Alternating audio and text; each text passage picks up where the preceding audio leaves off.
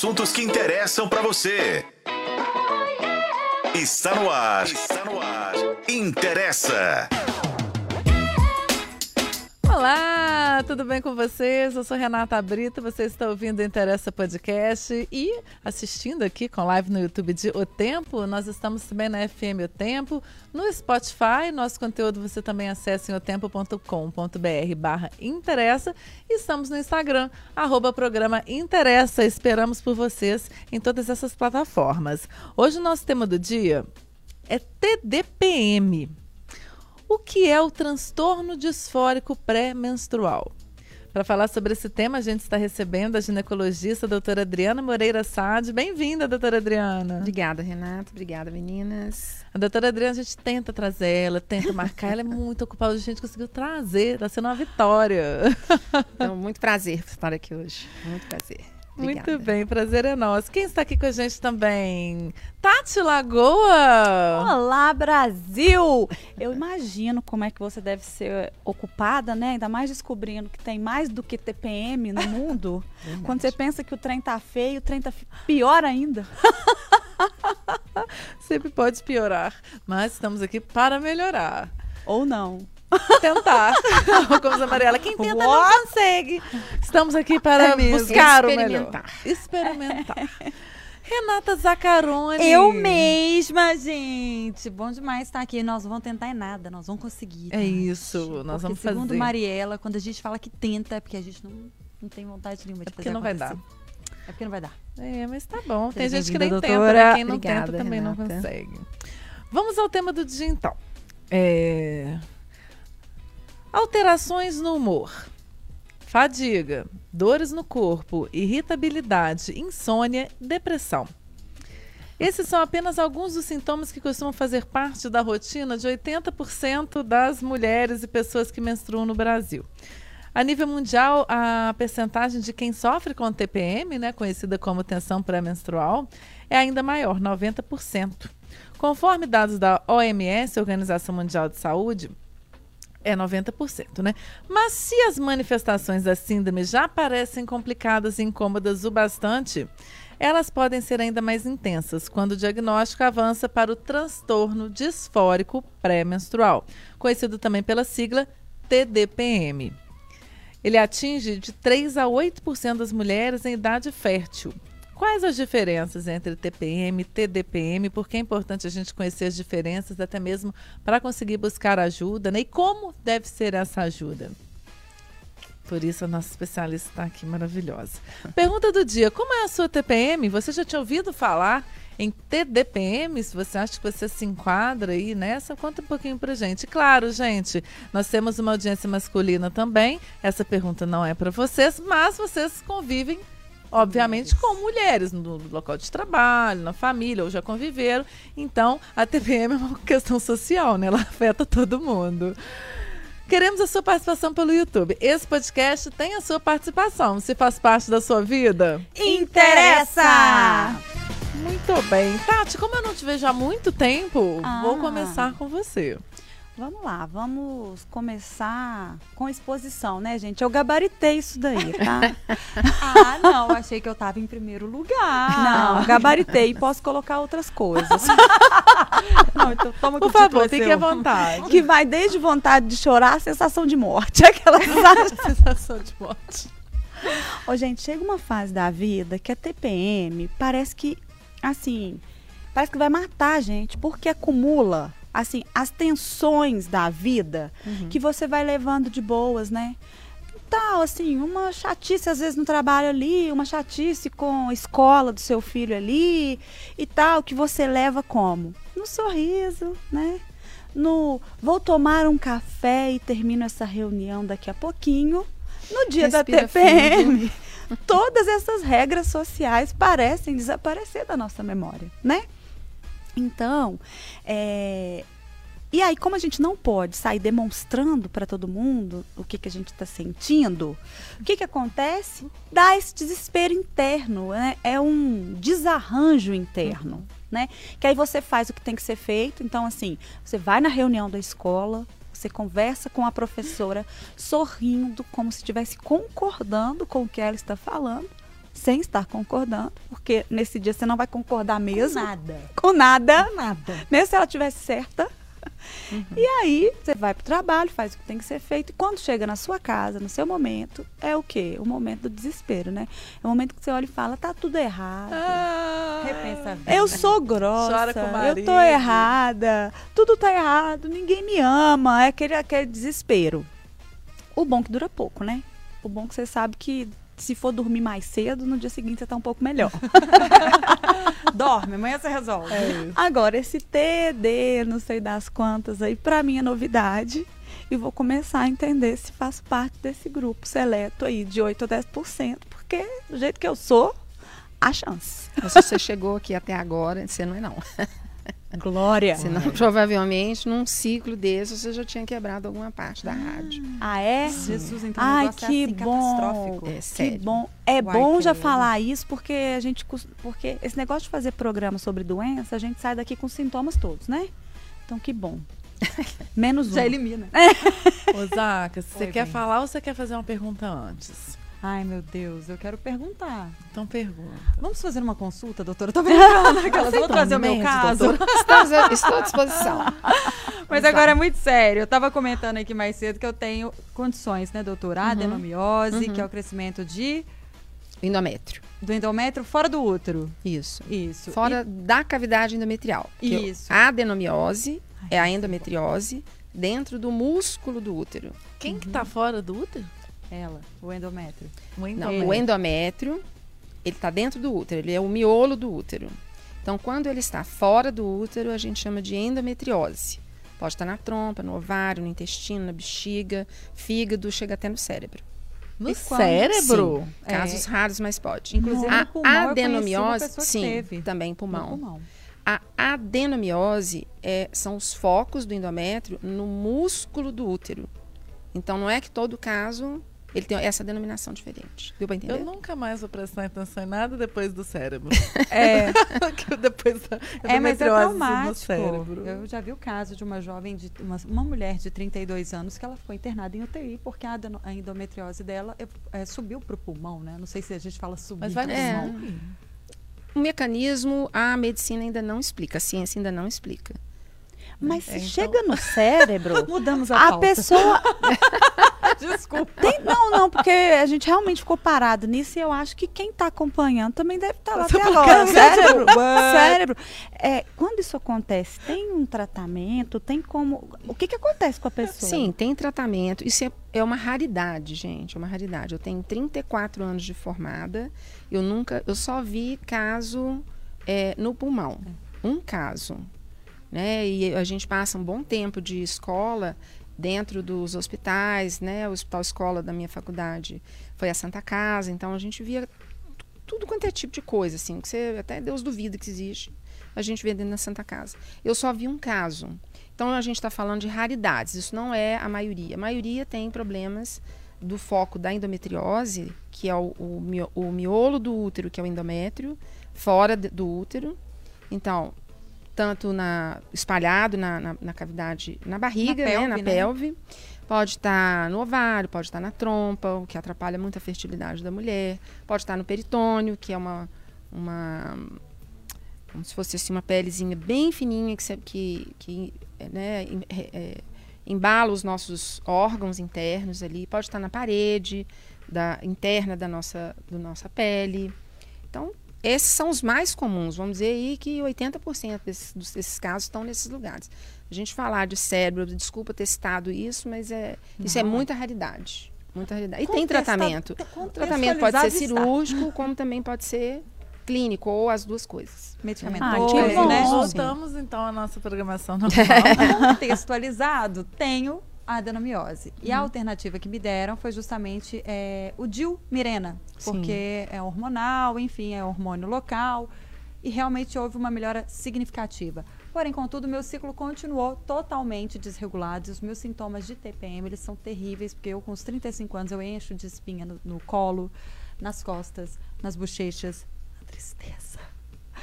E aí, doutora, eu queria saber se essas condições, por exemplo, é a adenomiose, o ovário policístico, que é o que eu também tenho, que, que justificaria toda essa loucura no meu organismo, são determinantes para que uma mulher tenha uma TPM mais intensa. Não necessariamente. Que pena, queria muito poder justificar toda a minha grosseria. Não necessariamente. Tem pessoas que têm adenomiose ou mesmo endometriose e não têm TPM.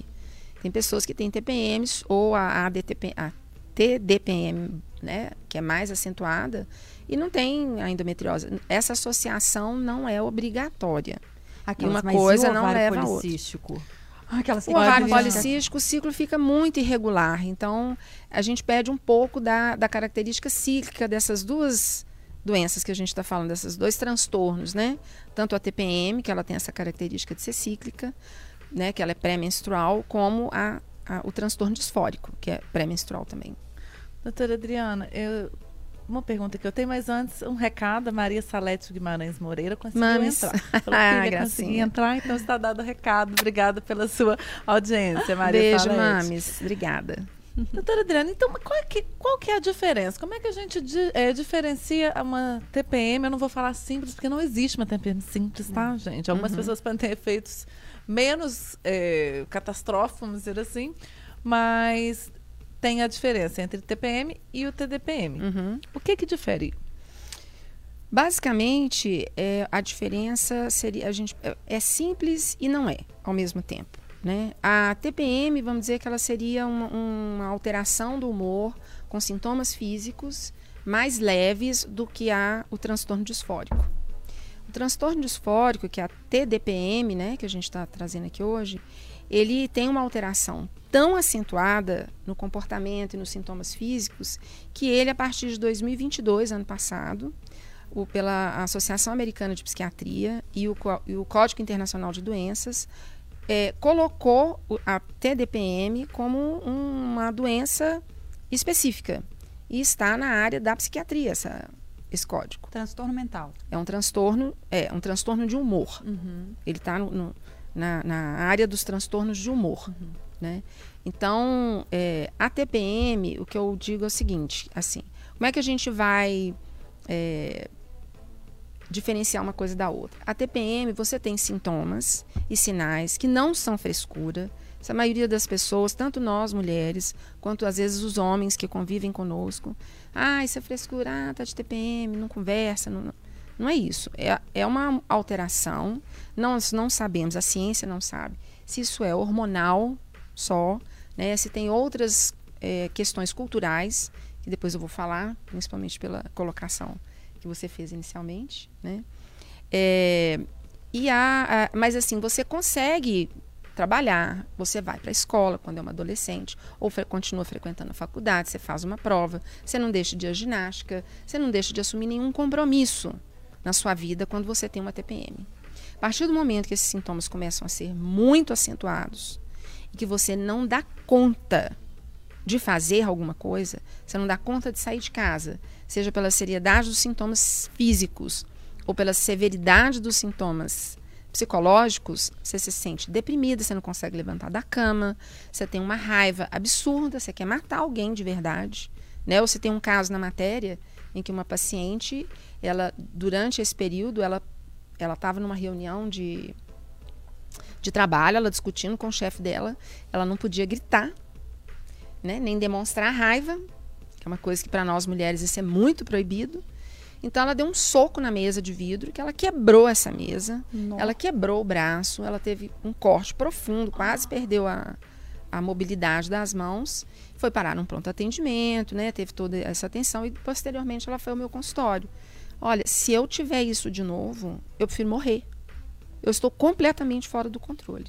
Então é nesse sentido e aí que é o a diferença para o transtorno disfórico, né? O que, que é disforia? Para a gente entender. A disforia é ao contrário da euforia. Então, vamos para o que é mais fácil da gente entender. O que, que é euforia? Você se sentir bem, animada, positiva, otimista. Dis- a disforia é o contrário disso tudo. Então, você está desanimada, chateada, é, triste, deprimida. Isso é que é o transtorno disfórico. Então, por isso, o CID-10, como Associação de Psiquiatria, eles colocaram isso numa, numa uma parte do, do, do Código Internacional com o seguinte objetivo: isso tem um nome, isso que a pessoa está sentindo. Ela não está louca, ela não é doida, né? ela não está possuída, nada disso. Porque tem gente que chega no consultório e fala isso: eu estou ficando louca, eu estou ficando doida. Não é nada disso. Isso tem um nome, isso é uma doença. É pra e a gente validar pode essa tratar. queixa, é para né? validar, exatamente. A mulher se sente validada. Doutora, agora uma pessoa que tem TPM convencional, né? Vamos, vamos colocar assim, né? Meio que agora já até achei de boas do TPM, inclusive. É, pode, em algum momento da vida, passar a ter essa disfunção? Ou é algo que desde o primeiro ciclo menstrual a Já pessoa já começa né? a ter algum sintoma? Bom, é, o ser humano não é matemático, né? Não é matemático. Um mais um não é igual a dois. Pode ser igual a zero, pode ser igual a 100. Então, até a- pela TPM, que a maioria conhece, que a maioria de nós, em algum momento da vida, experimenta essa- esse transtorno, né? Da tensão pré-menstrual.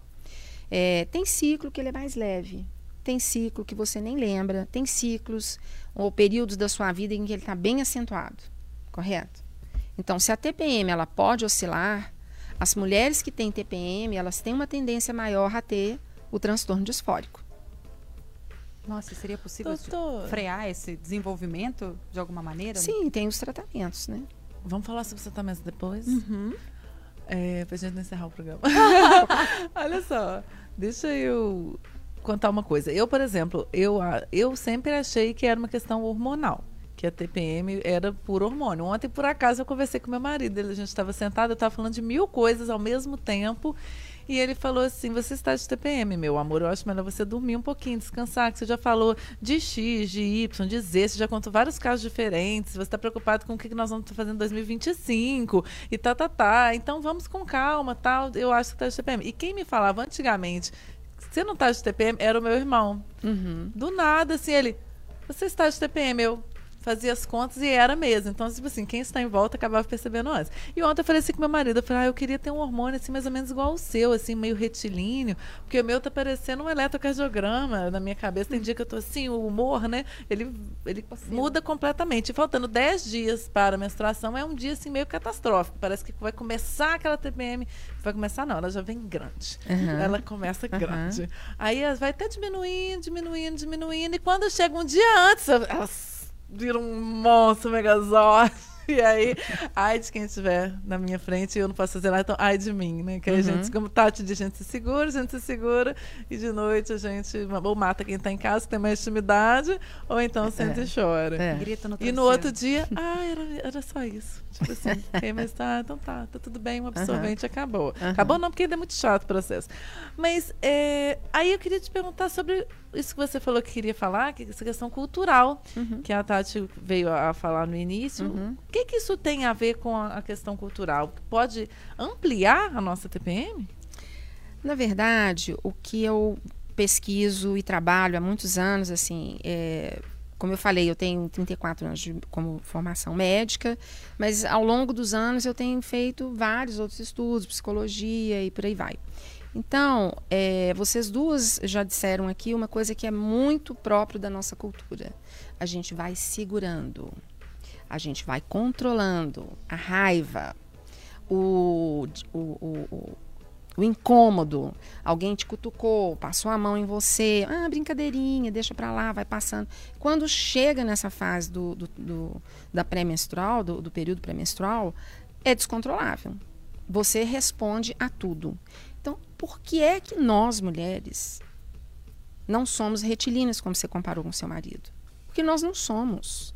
Nós não temos testosterona 24 horas que mantém aquele homem linear. Ele levanta, trabalha, volta para casa, deita, dorme, come, levanta, trabalha. deita. Nós não somos assim. Nós somos cíclicas. Somos cíclicas. Então, vocês também podem observar, e as pessoas que estão nos ouvindo e depois, ou nos assistindo aqui, que é, quando a gente se aproxima desse período pré-menstrual, as forças físicas vão diminuindo. A concentração diminui, o humor fica. é, E a gente não tem a, a educação, nós não fomos educadas, nós não fomos. É, é isso, acho que é educação mesmo, de respeitar esses momentos cíclicos. Que num momento, numa fase muito é, lá para trás, né, período paleolítico, por exemplo, as mulheres tinham essa questão cíclica com muito respeito, tanto em relação às fases da lua quanto em relação às fases da natureza. Então, a gente quer ser retilíneo, a gente quer ter um padrão masculino para estar no dia a dia. Nós não somos. Nós somos cíclicas. Então, no período pré-menstrual, é um período que a gente trabalha com um arquétipo, por exemplo, em que ele é de re é reclusão. Quando você está menstruada, é um arquétipo da anciã. É um momento de você se resguardar, de ficar quieta, poder ficar em casa. Mas como é que a gente faz isso nos dias de hoje? Todas nós trabalhamos, todas nós aqui somos profissionais. A maioria das mulheres, né? Vocês já falaram isso em tantas entrevistas aqui no, no, no programa, que a maioria dos lares hoje no Brasil são é, quem banca são as mulheres. Então, como que a mulher, quando ela está no período menstrual, ela fala assim: Oi, não vou trabalhar, tá, gente? Porque hoje eu preciso ficar reclusa aqui com a minha lua, é, meditando. Seria o ideal, né? Seria um cenário ideal. Mas não é assim que a gente lida com isso. Então, há uma tendência cultural de da gente achar tudo ruim em relação à mulher. Ah, eu não queria ser mulher. Melhor, ser mulher é, um- é um- é horrível. A gente tem que lidar com menstruação, tem que lidar com gravidez, tem que lidar com amamentação. Depois ainda vem a danada, a louca da menopausa. Isso são fases. Nós somos cíclicas. Eu acho que isso é a gente voltar lá atrás, na nossa história, e recuperar isso.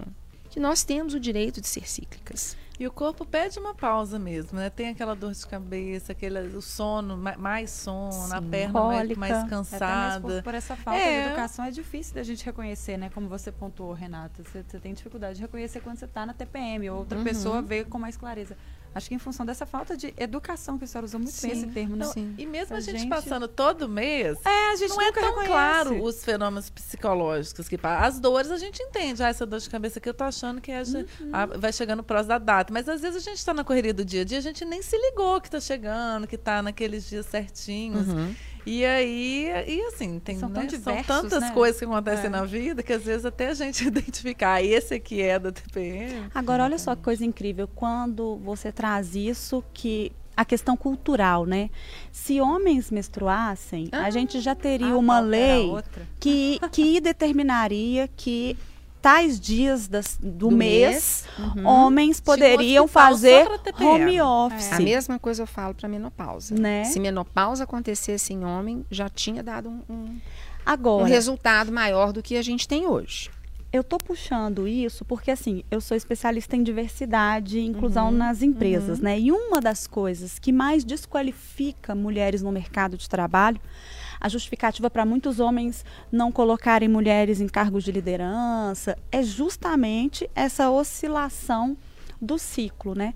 Então eu acho interessante, queria que você falasse um pouquinho enquanto especialista, o como, apesar de não sermos lineares como os homens, como essa nossa é, é, Ciclicidade. ciclicidade, ela é, não nos atrapalha a ser pessoas funcionais e o quanto isso pode até nos ajudar em determinados Uhum. momentos a enxergar o outro, Sim. a outra Sim. e ser boas lideranças Sim. também, né? Eu sei que isso eu extrapolei um pouco, mas queria que você trouxesse Não, um pouco eu acho que é isso. interessante porque a, além, assim, vai muito além da, da medicina. É um problema comportamental, é um problema cultural. Ele é multimodal. A TPM, no meu entender, ela é multimodal. Né? Não é só uma questão hormonal, não é só uma questão cultural. Tem várias coisas aí que entram nisso. Então, eu acho que para tudo na nossa vida, para todo processo que a gente passa por ele, físico ou emocional, eu acho que a melhor eh, ferramenta que a gente tem é o autoconhecimento.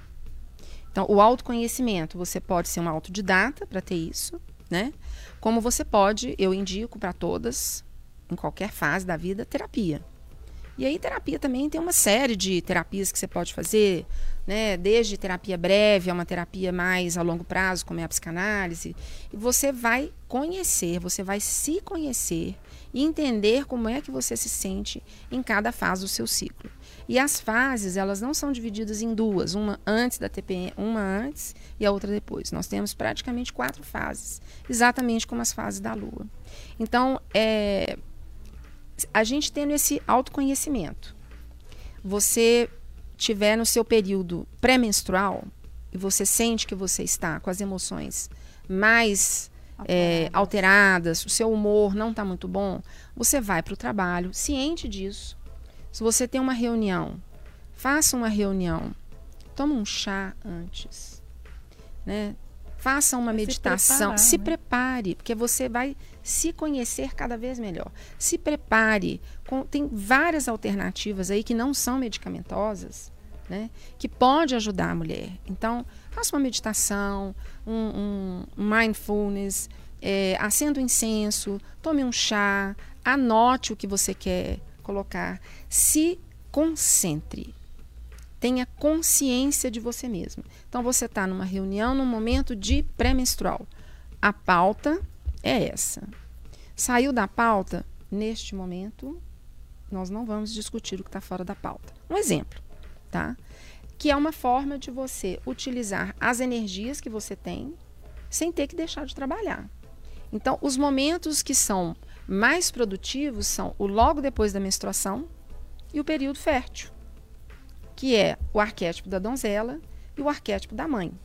Então, é um período que a gente está voltada para o outro.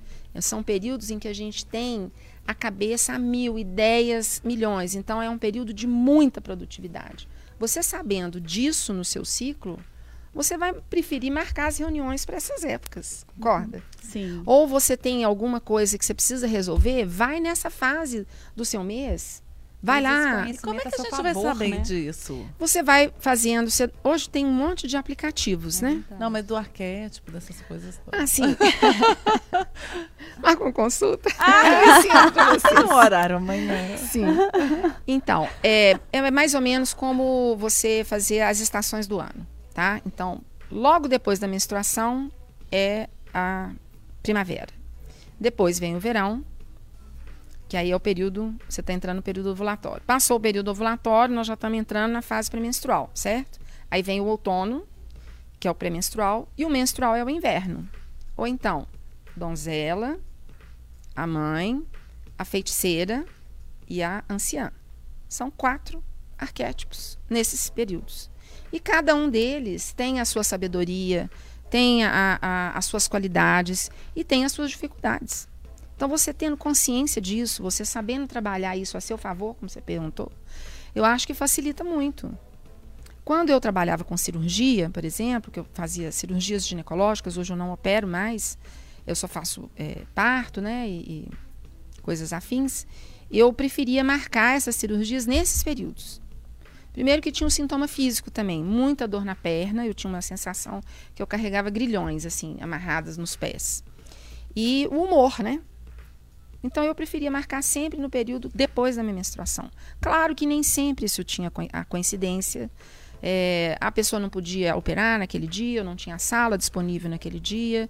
Então eu acabava por operar num período que não era o mais é, agradável para mim. Então eu me preparava para isso. Ô, oh, doutora, você está mencionando esses sintomas físicos que você tem ou teve, é, eu me lembro, quando eu era mais jovem, antes da minha menstruação chegar, era de lei, eu tinha dor de barriga, gente. Quando eu tinha dor de barriga, eu sabia que eu ia menstruar. Uhum. era muito curioso. Tem alguma influência no intestino. É. Tem, vamos, tem. Podemos perguntar. Uhum. E aí, é, eu considero que hoje eu estou no meu estado normal porque eu não estou sentindo dor nenhuma. Mas a gente tem uma, uma mania de, de, de, de, subestimar as dores, né? Sim. Então eu acho que isso pode atrapalhar muito até no diagnóstico, né? Porque Sim. você, ah, eu estou sentindo aqui uma cólica, toma aqui um remedinho dor de cabeça, dor de cabeça é de lei. Eu considero isso também uma questão cultural. Nós uhum. mulheres somos doutrinadas a ter uma tolerância muito maior à dor. Né? Então, essa história da endometriose, por exemplo, quantas mulheres estão sentindo muita dor nesse período pré-menstrual, principalmente, né? E chega num sintoma agudo quando ela está no hospital. Teve um rompimento de bexiga, teve um rompimento de intestino Uhum. por foco endometriótico. Então é aquela coisa, não, isso é normal. Não é normal, gente. Não é no- dor, né? fisiologicamente, não é normal termos cólica, nos sentirmos mal. Isso não é normal. Isso é uma a gente chama isso assim de um descolamento desse papel nosso, desse nosso feminino cíclico. A gente descolou historicamente. Isso não é de ano passado para cá, nem do século XXI. Isso tem 5 mil anos que isso está acontecendo. Agora, trazendo isso para disfunção, né? Porque, é, porque desde o início, quando você falou que a disfunção ela está sendo vista como um, um transtorno de humor, Uhum. né? Tal qual, sei lá, depressão, Sim. ansiedade e Sim. tal. Você falou agora sobre a questão das dores físicas. Uhum. A disfunção, como ela está atrelada a essa questão emocional, ela é mais difícil ainda de ser identificada, porque a pessoa pode pensar, estamos vivendo tempos malucos, então Somatizo tudo eu também, tô com né? ansiedade, É. ou eu tô com, sei lá, um quadro depressivo, ou eu estou triste. Uhum. Como Então- que diferencia, né? É como diferencia para a gente não ter que quebrar o braço na mesa para descobrir que tem essa Exato. disfunção. É, em primeiro lugar, é, a, a própria a Associação Americana de Psiquiatria, como o CID-10, eles colocam uma, um- critérios, né? Porque o diagnóstico disso, ele deve ser feito preferencialmente por médicos, ou, ou ginecologista, ou um psiquiatra, ou um clínico que tenha né, uma, um conhecimento a respeito dessas alterações cíclicas. E pela própria mulher também, né? Ela fala, gente, isso não está normal em mim, eu eu não estou bem, eu estou perdendo o controle da situação. É, quando pá, porque a, a- um sintoma clássico é que tudo isso melhora depois que vem a menstruação. Tanto a TPM quanto o transtorno disfórico. Some, zera. Então, é, é Dr. Freud e o Dr. Hyde. Né? Tem um monstro dentro de mim, numa fase do mês e na outra fase não tem. Então, é, a mulher reconhecer que ela realmente ela está muito alterada, ela procurar um médico e a gente tem uma classificação. Essa classificação ela se divide em A, B e C. A classificação A é sabendo como acontecem os sintomas. Então, eles têm que ter essa característica de serem cíclicos, eles terem uma duração de pelo menos 10 dias antes do período menstrual e tá na Ai, fase da é na para a mulher é, que está na fase reprodutiva, tá? E aí o- os sintomas B e C ah, são inúmeros os sintomas, não vou citar todos aqui. É, os sintomas B, pelo menos um deles, você é, entrar num desses sintomas. No C, se vocês quiserem, eu posso citar, tá? É, no- na classificação C, se você tiver pelo menos na somatória do B, da classe C e classe B, uma somatória de pelo menos cinco sintomas, aí então você está diagnosticado como trans- trans- transtorno disfórico. De- Qual é, remédio a Renata já pode começar a tomar? É, não, porque ela- a perna dela já começou a pular do sintomas? meu lado. Eu tô ficando ansiosa de ver a perna dessa mulher Não, pulando. Porque eu olhei ontem, meu aplicativo era assim, faltam 10 dias para a sua menstruação. Eu, sempre 10 dias. Mas não são os 10 dias tensos, igual eu falei. Aham. Só que, assim, 10 dias antes começa. Mas não é tão, assim, é, tão grave. Não acho que eu tenho o, essa distrofia, né? Dis, Disforia. Não, é, disforia. disforia. Não acho que chega na disforia. Mas acho que também é uma TPM que é chata. E aí, muitas, por muito tempo, eu tentei camuflá-la e não respeitar minhas fases cíclicas. Então, o que, que eu já tomei, por exemplo, tentei aqueles anticoncepcionais que você emenda a cartela Uhum. para não precisar menstruar, mas não deu certo comigo. Nem- na verdade, eu nem gosto de anticoncepcional. É, eu, Renata, não estou dizendo que não é bom. É, porque eu tenho algumas questões que eu acredito para mim, assim, tipo, por exemplo, me tira muita libido, essas Sim. coisas. Então, para mim, não foi bom. É, florais, Sim, homeopatia. homeopatia, Acupuntura. uma vez. É, então, assim, é, algumas formas eu já tentei, mas quero tentar outras. O que, que você recomenda? é, vamos começar pela TPM e depois, no Sim. caso da DDPM, porque Sim. são, pelo que eu entendi, se um é psiquiatra, deve ter, ter um tratamento muito mais complexo Sim. Uhum. em volta, né? Para a TPM, o que, que a gente tem de tratamento? Olha, para TPM a gente pode começar inicialmente é, por uma fitoterapia, né, que vai variar muito, então tem que ver é, qual é o nível dessa, dessa TPM que a paciente está sentindo, quantos dias antes. Às vezes, algumas mulheres percebem com três dias, outra com cinco dias, ou, ah, não, só 24 horas antes. Então, às vezes, nem é necessário alguma medicação, tá? É, mas podemos usar fitoterápicos. Eu não sou homeopata, mas quando a paciente gosta e tem e prefere tratar com homeopatia, eu indico vários colegas que são homeopatas. Eu não tenho nenhum, eu, eu sou da linha alopática, mas eu não tenho nenhum preconceito. Aliás, adoro homeopatia. Acho muito bom o tipo de trabalho que eles fazem, né? Eu gosto, como eu falei anteriormente, de indicar terapia. Eu acho que faz diferença e outras coisas que não são tão, é, é, vamos dizer, mas fazem parte de tratamentos de maneira geral. Você tem um hábitos de vida saudáveis. Então, cigarro, sedentarismo, bebida alcoólica em excesso, né? qualquer uso de droga é, lícita ou ilícita, isso piora, tem, tende a piorar esses sintomas ou acentuar essa fase do ciclo, que é a tensão premenstrual. Então, a pessoa fazer uma boa atividade física constante, né? ela tem uma alimentação saudável, ela é, praticar uma atividade que ela tenha prazer, ela fazer coisas que ela gosta, que são coisas, por exemplo, Renato, que você faz que não vai, ah, isso aqui minha mãe vai adorar, isso aqui vai ser ótimo para minha família. Não, é uma coisa para Renata, única e exclusivamente para você. E de maneira geral, nós não somos, nós não temos tempo para isso. A gente é. não se dá esse tempo. A gente não respeita Exato. esse tempo, né? Então, é, eu, eu trago de novo a questão cultural quando a gente fala, por exemplo, de menstruação. Ninguém comemora a menstruação, ninguém comemora a menarca, a primeira menstruação de uma mulher, de uma menina. Pelo contrário, né? esconde, né? Esconde, a menina tem vergonha. A gente é. devia ter. Em, Mas depois comemora o filho, né? Porque a gente tem que entender que a gente precisa desse ciclo para a gente conseguir. Comemora o filho, mas aí vem, entra uma vida, outra né? questão que você está produzindo o cidadão para consumir e trabalhar. É. Por isso que é comemorado. Sim. Né? Assim, claro que eu não comemoro o nascimento dos bebês que eu faço nesse sentido. Uhum. Mas a sociedade como um todo, ela enaltece a gravidez e mulheres que estão na fase reprodutiva muito com esse objetivo. Né? Mesmo né? que inconscientemente. É. Não é nada inconsciente. É. Até onde chegamos é bem consciente essa, essas questões. Isso que ela, a Tatiana falou, de não colocar mulheres em cargos de poder, né? É uma, é uma desculpa muito esfarrapada você falar que é porque a mulher está em fase reprodutiva, porque ela oscila de humor. Não, não, isso não, não muda em nada a competência de uma mulher. É para nos deixar liberadas para é. fazer o que o que eles querem que a gente biologicamente faça. a gente é. pode fazer ou fazer. não, mas é. que socialmente a gente acaba obrigada a fazer. Nossa, deixa eu pegar um recorte disso, gente. Emoldurar. Aquela foi tão bonita assistir isso agora.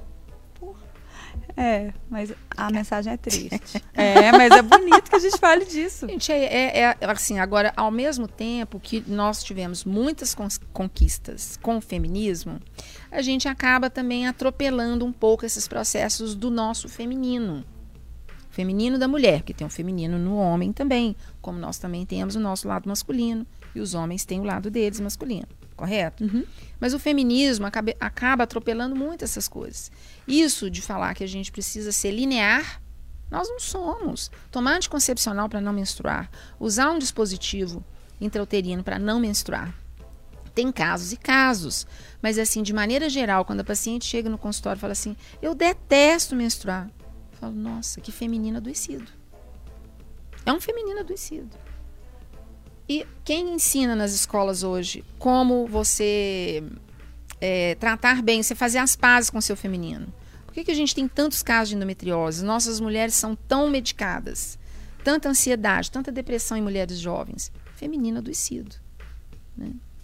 A gente não. Porque é aquela coisa, né? É, Fomos para o mercado de trabalho Aí que tá, assim, hoje existe um, um, feminismo que é muito focado em termos as mesmas condições uhum. de trabalho e tal, mas Concordo, aceitando 100%. aceitando as nossas diferenças. Mas a gente ainda não alcançou isso na prática. Uhum. Então é aquela coisa, a gente tem que provar que dá conta de fazer tudo. E para isso, se eu oscilar o humor, eu sou mais fraca do uhum. que o uhum. meu colega, do que o uhum. meu par, né? Uhum. Exato. Então é uma mudança na cultura postura. É, e nessa mudança, que você falou, a gente saiu de casa, continuamos com as mesmas funções de casa.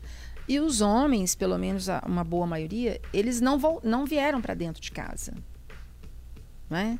Então, as tarefas, aquele turno da gente estar em casa, filhos, é claro, hoje existe é, homens que, sabe, sabem participar é, 50 50-50 ali, fazer, né, dividir as tarefas meio a meio, tudo, tudo ok. Mas a grande maioria ainda não é. Se a gente pegar população socioeconômica mais desfavorável, mais ainda. E como que a gente treina os nossos filhos, né, as nossas filhas, melhor dizendo, para que elas consigam passar por um sofrimento menor nesse sentido? Quero dizer, para que elas consigam entender seus corpos, para que elas possam ter essa maturidade, para ter diagnósticos antecipados e sofrer menos do que essa geração nossa que já é uma geração adoecida. Eu acho que a primeira coisa que me vem à cabeça com a sua pergunta, Tatiana, é a gente ensinar as nossas filhas a serem sujeitas da própria vida. Que é uma coisa que nós mulheres não somos treinadas, nós somos doutrinadas a ser objeto. Então, quando você fala para sua filha, você comprou uma criança de dois anos, comprou um vestidinho novo para ela, o que, que a gente fala com a menina? Dá uma desfiladinha aí para a gente ver. Ela está sendo um objeto do olhar do outro. Concordam? A gente não fala isso para um menino. Você compra um macacão novo, um shortinho novo, um uniforme do galo para ele, né? Eu compro minha filha também, já comprava, comprava para os dois. Dá uma desfiladinha aí para. Você não fala isso para um menino. Então, é lá na infância mesmo, é dentro de casa que a gente começa tanto a educação sexual quanto essa questão. Você é sujeito da sua vida. Você não é objeto. Construa sua subjetividade a partir de você. É onde entra a terapia, né? O autoconhecimento. Muito bem, eu vou dar uma lida aqui nas nossas participações. Eu lembrei porque eu falo com meu filho sempre, eu visto ele e falo assim, vai lá no espelho pra você ver como é que você tá bonita. Até hoje eu faço isso com lá o morre de Vitor, gente. Fala, meu Deus, o que será que eu tô fazendo? E o será meu que tá é com bom? Será que 16 eu tô anos, que eu falo, ai filho, olha lá como você tá lindo. 16 anos. Gente, olha só, Sueli Silvi, Silvino, olá, obrigada pela participação. José Afonso falando, não entendo nada desse assunto. É, Brasil, Brasil, querendo saber cadê a, a Flaviane Paixão, falando que não faz ideia do Gente, que é Lucy Crazy. do que é o transtorno disfórico pré-menstrual, que ele é homem não menstruar, não menstrua, né, lógico. Pedro Caldas, me criei, mas como eu disse, né, pode conviver com as pessoas. Pedro Caldas, me criei numa casa com três mulheres. TPM é um inferno. Ainda bem que minhas irmãs eram 10 anos mais velhas que eu e foram embora de casa logo. Foi um alívio. E minha mãe fez esterectomia cedo, um alívio para mim. Não necessariamente também. Eli Medeiros, hoje eu tô cansado, boca seca. Se eu fosse mulher, eram sintomas de ter DPM, mas é só o calor de 38 graus que tá fazendo. Eli, ah, se fosse só isso, meu É. amigo, essa garrafinha de água já resolveu o problema da boca seca. Não, mas na verdade não tem boca seca, não. Isso aí você que inventou. Mas tem cansaço, sim, e muitas outras coisas. Pedro Caldas, moro e trabalho sozinho, não passo por incômodos de TPM, felizmente. Joel, olá, interessa batata. Oi, Joel. Existe remédio para deixar mulher sem menstruar durante anos? Por que, que Existe. o Joel quer deixar uma mulher sem menstruar durante anos, Joel? Ou é curiosidade? Conta pra É. gente. Existe sim. Kellen Andrade, adorei o tema, tô sentindo tudo isso. Tenho 33 anos e moro fora. Kellen que mora em Seattle, não é? Eu confundo com a Kellen. Eu é, a Kellen falando, só Brasil tem sete anos, mas estou no, na, a sair do Brasil há sete Uhum. anos, mas estou na estatística. Acredito que até mudar de país pode afetar o ciclo menstrual. Estou certo, doutor? Correto, pode sim. Olha, é isso. As mulheres costumam ter, ficar sem menstruar às vezes, quando muda de hemisfério, principalmente. Olha só. É. As meninas, quando fazem intercâmbio, elas costumam ficar três, quatro meses sem menstruar. Ô, doutora, uma vez eu até ouvi da minha médica que ela falou assim: ai, você ainda menstrua um pouco, porque eu ainda tenho um pouco de, de ciclo, assim, de Uhum. menstruação. Ela, ai, geralmente funciona tão bem com todas as pacientes, elas param de menstruar em definitivo. Uhum. Seria talvez uma alternativa para a pergunta do Joel. E esse é o objetivo de fato do DIL? O, o que você usa, que ele é, É, o, o DIU hormonal. hormonal. Uhum. Ele é realmente, ele veio no- ao mercado para mulheres que têm um, um sangramento assim Excessivo, né? é excessivo, que altera a saúde dela, ela chega a desenvolver anemia Ah, nesses períodos. Então, não tem como você tratar isso, é, me- você- é a mesma coisa que você fe- tentar encher uma caixa d'água que está furada. Uhum. Então, você dá ferro para a paciente para repor a anemia, tratar a anemia dela, né? Não é repor, tratar, mas ela continua menstruando muito. Então, uma das indicações é a gente usar um DIU hormonal, em que ela ah, 80% das mulheres param de menstruar mesmo durante cinco anos, que é o período de duração desses Nossa. dispositivos, né? Ou usar um anticoncepcional. Esses a gente não consegue, ainda não tem no mercado. Anticoncepcional que você use por um período tão prolongado e ficar sem menstruar. O que a gente consegue, no máximo a cada 90 dias. Se a mulher for muito jovem, dependendo do perfil hormonal que ela tem, eh, se ela tem um, um perfil mais estrogênico, por exemplo.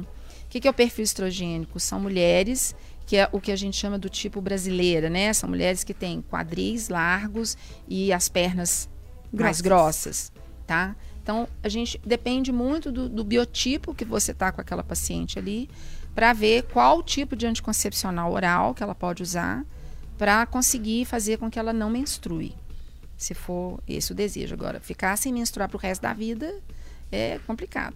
O- a- uma pergunta que um, um foi feita aí, ou um- uma declaração que uma pessoa fez aí na, na, na participação aqui do programa, falando que a mãe fez esterectomia. É A esterectomia, ela para de sangrar, mas não necessariamente se ela ainda, os ovários estão funcionando e ela ainda está com, com ovulação, ela vai ter TPM também.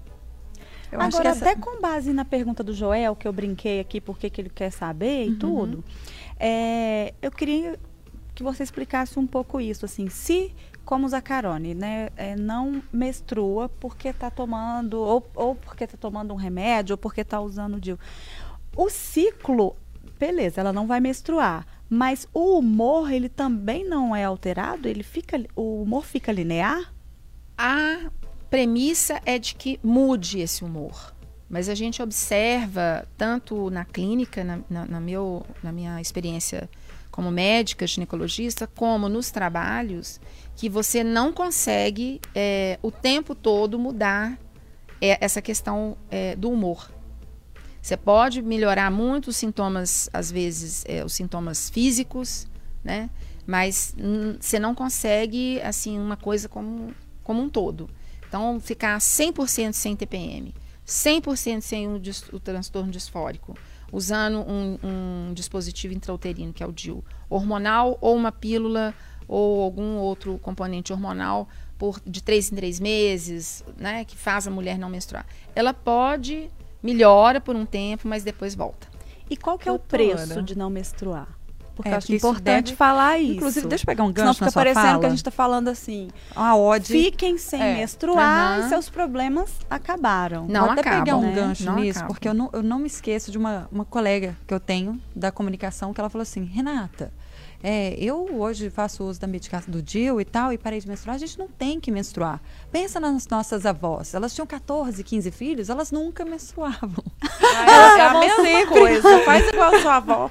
Aí eu falei assim, por Deus, eu quero, eu tenho um fechei a fábrica, sabe? Pegando o gancho na fala da, da Tati. Sim. é, Então, o que você está perguntando é se. Uma pessoa que fica muito tempo sem menstruar, Ah, porque se isso tá tem com preço, qual a que é o conta disso, até É. pra, sei lá, Se ela ter está- filho depois, se Sim, tem. se ela está sem menstruar por uso de um dispositivo hormonal, um, um DIU hormonal, ou por uso de anticoncepcional, os estudos mostram que isso não interfere na fertilidade dessa mulher. Isso não aumenta, por exemplo, chance de câncer de mama, câncer de útero, dependendo do tipo de anticoncepcional. Tem alguns anticoncepcionais que, dependendo da quantidade de estrogênio que ele tem ou do tipo de progesterona que ele tem, pode às vezes aumentar, tá? Mas de maneira geral, você não vai pagar um preço lá na frente em termos físicos. Eu acho que o preço maior que a gente paga é emocional. É, é psicológico. Você não estar bem com uma coisa que é natural sua, com seu ciclo, com sua menstruação, com suas regras, né? As regras, o fluxo menstrual. Porque às vezes algumas pessoas não, não sabem que a gente chama de regras É, eu lembro que minha as menstruações, regras, né? A É, eu doutora, tenho Adriana, a doutora Adriana Mariela Guimarães está participando aqui Ei, Mari. pelo nosso chat. Ela até pergunta o que a ginecologia natural faz para poder ajudar, é, o que poderia ajudar. Você já citou, né, algumas, algumas formas de tratamento. Agora, ela pergunta o seguinte, que eu achei bem interessante, é as pessoas que têm esses sintomas muito fortes, né, têm uma menopausa mais sofrida? Não necessariamente. Não tem uma coisa associada a outra. Pelo menos os trabalhos que eu cheguei a ler para estar aqui com vocês hoje, né, e trazer mais informações, não há uma associação. O que a gente observa, o que se observa na literatura é a mulher para ter um transtorno disfórico, que é essa situação mais é, aguda, né, que é mais, é mais limitante, a pessoa não consegue trabalhar, ela não consegue estudar, ela não consegue fazer uma série de coisas. É, as mulheres que têm TPM têm mais tendência. As mulheres que tiveram depressão, um, um episódio depressivo ou um, um um episódio de ansiedade, elas têm mais é, chance de desenvolver um transtorno disfórico. É, as mulheres que têm histórias familiares, mãe, irmã, tias, irmãs das mães, né, os ir- irmãs dos pais, as avós tiveram esse tipo de transtorno, a mulher tem uma probabilidade de desenvolver isso com mais frequência. Tá? Mas, é como eu falei antes, o transtorno disfórico, ele não é tão comum, ele ocorre em torno de, os trabalhos oscilam entre de 2 a 6% ou de 2 a 8% nas mulheres que estão menstruando. Muito bem, doutora Adriana, ficaria aqui mais uma hora conversando. É. Tem muita coisa ainda que é bacana nesse assunto, mas nós já demos o nosso horário, infelizmente, mas felizmente, quando podemos contar com você, queria te agradecer pela presença mais uma vez, pedir para você deixar uma considera o seu Instagram para quem quiser seguir e é, uma consideração final sobre esse tema. Sim. Eu agradeço muito o convite de vocês. Eu adoro participar desse programa. Eu escuto vocês todos os dias. Quando estava na rádio, né, escutava com mais frequência. Agora, quando é o horário, eu vejo pelo menos pelo YouTube. Então, muito obrigada por estar aqui pessoalmente, né? Participei outras vezes no virtual, mas é muito mais legal a gente estar aqui juntas. É, a consideração maior que eu faço, assim, sempre que eu estudo essas questões, eu acho que, é, como eu disse antes, a maior é, estratégia que a gente pode ter para lidar com essas coisas que são cíclicas na vida da gente, a vida é cíclica, né? Um dia você tem um filho, aí daí a pouco ele cresce e forma e não está mais em casa. Você já foi jovem, agora está madura e depois você entra para a terceira idade. Então, com as coisas, a gente tem um, um, um autoconhecimento.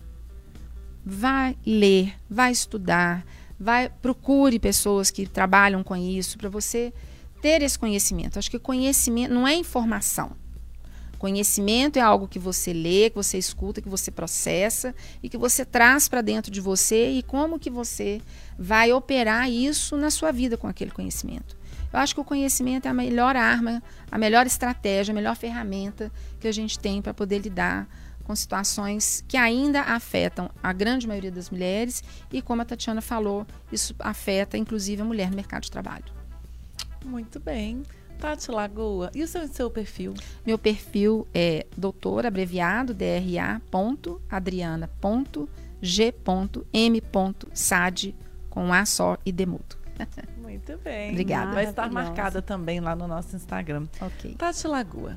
Gente, queria dizer que eu tô feliz demais com o programa de hoje, porque assim, é, a gente extrapolou só a questão física, Uhum, né? E eu uhum. acho que pra mim, pelo menos, o que ficou aqui é a importância da gente aceitar a gente mesmo, né? Os nossos processos, né? Exatamente, porque a gente passa a vida camuflando nossas dores, nossos problemas, nossas mazelas. Eu sou uma pessoa. Raivas. É, eu sou uma pessoa que é, tenho essa dificuldade, Uhum. né? Assim, quem me olha acha que eu sou uma fortaleza porque eu realmente escondo as minhas dificuldades.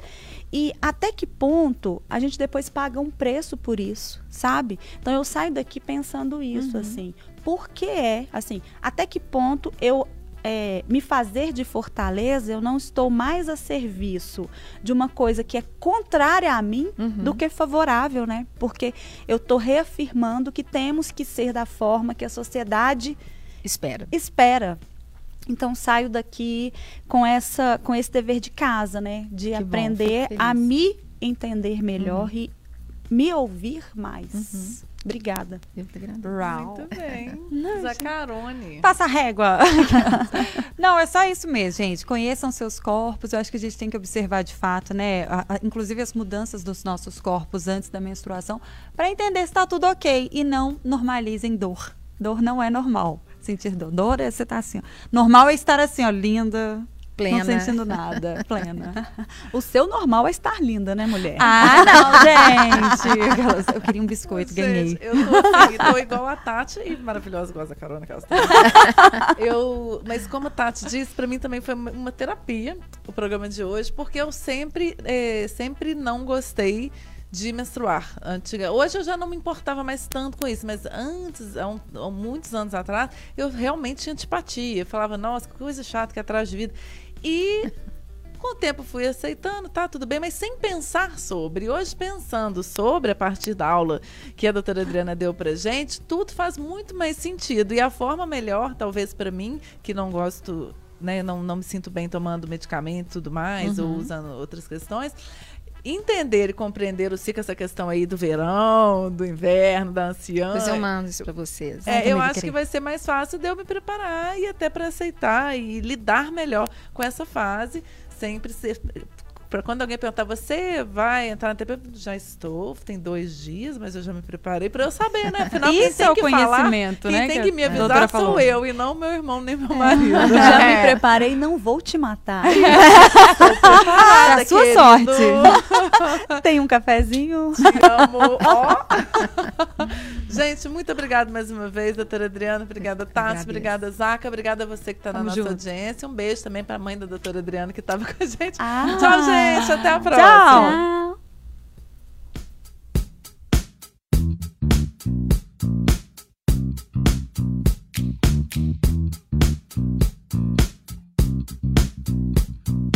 Na FM o tempo.